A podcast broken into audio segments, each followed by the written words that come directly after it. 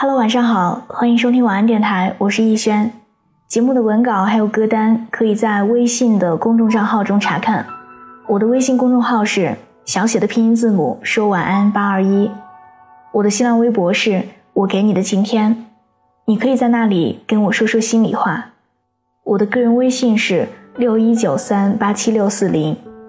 愿我永远不红，只做你的私人树洞。也愿你夜晚不孤单，情话有主。今天要和你分享的文章来自兔姐的《相处不累才是最重要的》。不知道从什么时候开始，九零后都被人叫叔叔阿姨了，而九五后也已经到了法定结婚年龄。那些曾经被当成孩子的人，如今都开始了谈婚论嫁。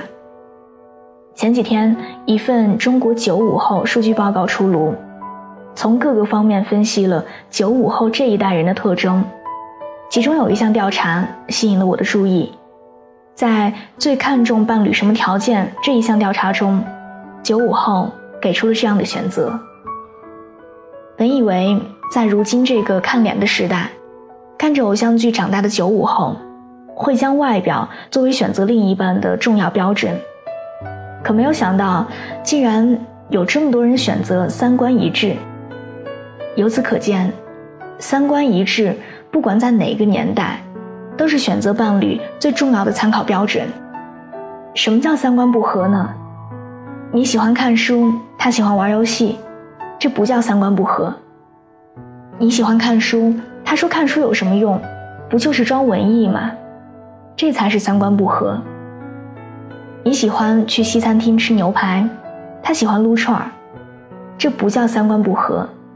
但是他说那玩意儿死贵还不好吃，说你真是做作，这就是三观不合。你喜欢假期去各地旅游，他就喜欢宅在家里，这不是三观不合。但是他说旅游有什么好玩的，不就是花钱遭罪吗？躺在家里多舒服。这就是三观不合。其实三观一致，并不是要求你们完全一样，而是彼此之间可以求同存异，懂得包容和欣赏。否则，你跟他分享快乐，他觉得你在显摆；你跟他倾诉难过，他觉得你是矫情。跟三观不同的人相处，比搬砖还累，因为他根本就不会真正的懂你。你跟他说花四百八十元看了场话剧，他却说有这些钱够看十场电影了。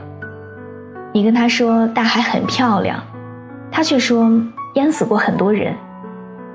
你向他抱怨工作太辛苦了，老板很苛刻，他不仅没有安慰你，反而问你一个女孩子这么拼命干什么呢？你每天化美美的妆，他说你臭美。你坚持去健身房，他说跑步在小区楼下就可以，真是浪费钱。你喜欢买鲜花放在家里，他说开不了几天就败了，还那么贵，买假花多好。在你看来是顺理成章的事情，在他眼里就成了匪夷所思。你很难改变他的认知，他也不会理解你的想法。你们永远都不在一个频率上，相处起来自然会很累的。尤其是在花钱这件事儿上，往往成为三观不合最集中的矛盾爆发点。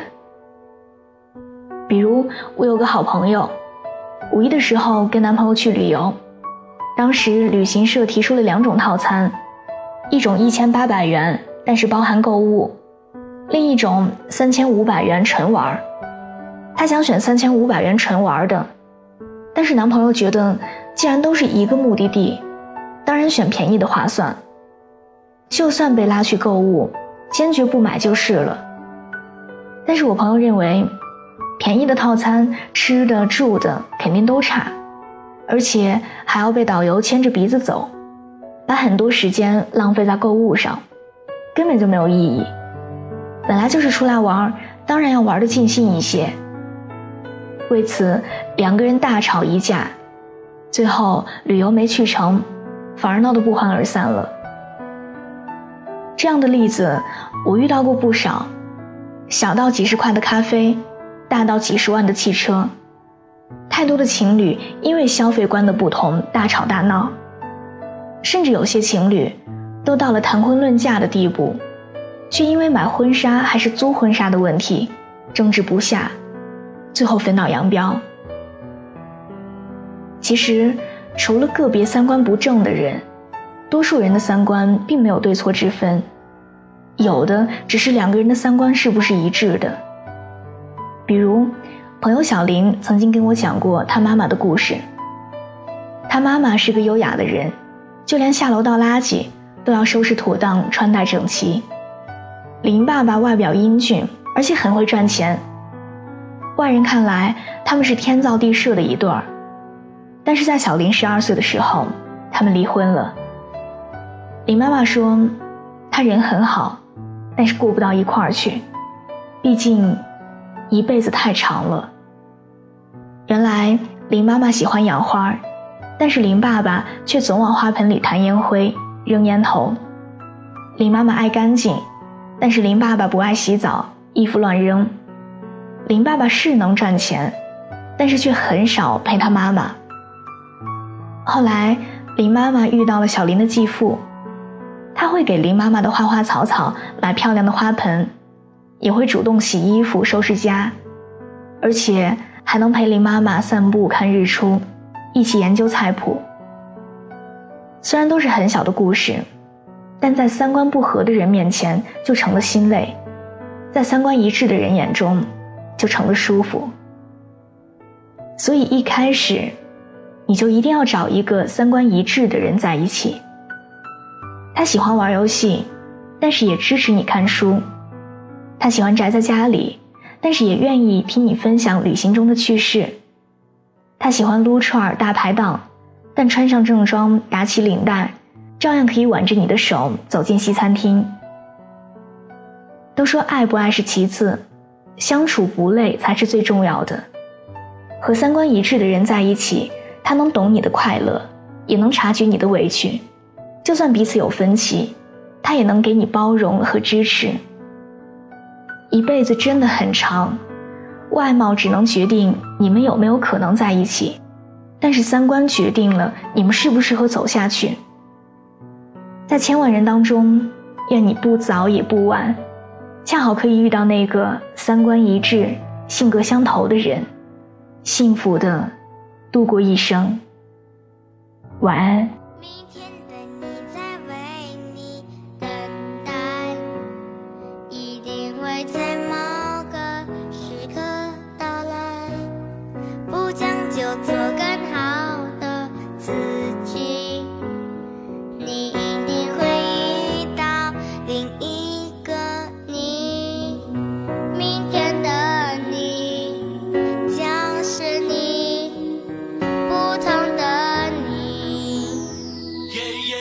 喝了很多的酒，他是社交高手，他有很多狐朋狗友，也有一群狼友。他想有很多的钱可以随便的花，因为没有一个人真正的在乎过他。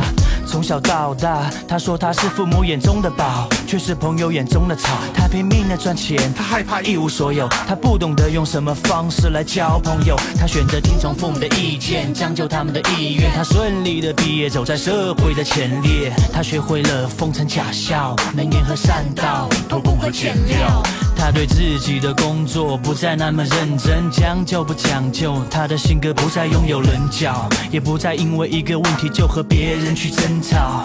啊，他的梦想是成为行业的革命家，现在只求安稳就好，溜须拍马，侥幸成为领导。他发现自己的意志被磨灭，什么时候变得这么的贱，让自己讨厌。明天的你在为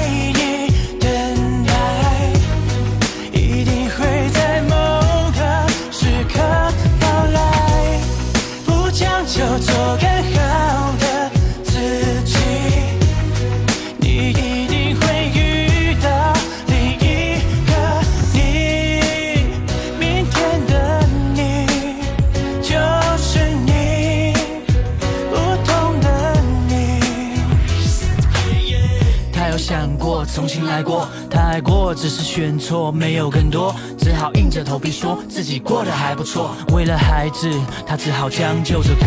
他每天晚睡早起没有时间吃早餐到了晚上还要加班。他发现自己越来越老陪着孩子的时间越来越少工作并没有让他变得越来越好。一个人的时候他不知该如何是好。面对周围人的冷嘲热讽他沉默。不怪，没人懂，只好将就着过。他咬紧了牙，想要有所改变。他希望所有梦想可以靠自己兑现。他不想再将就着过。他拼命的跑，在回忆里拼命的找。他想重新来过。明天的你在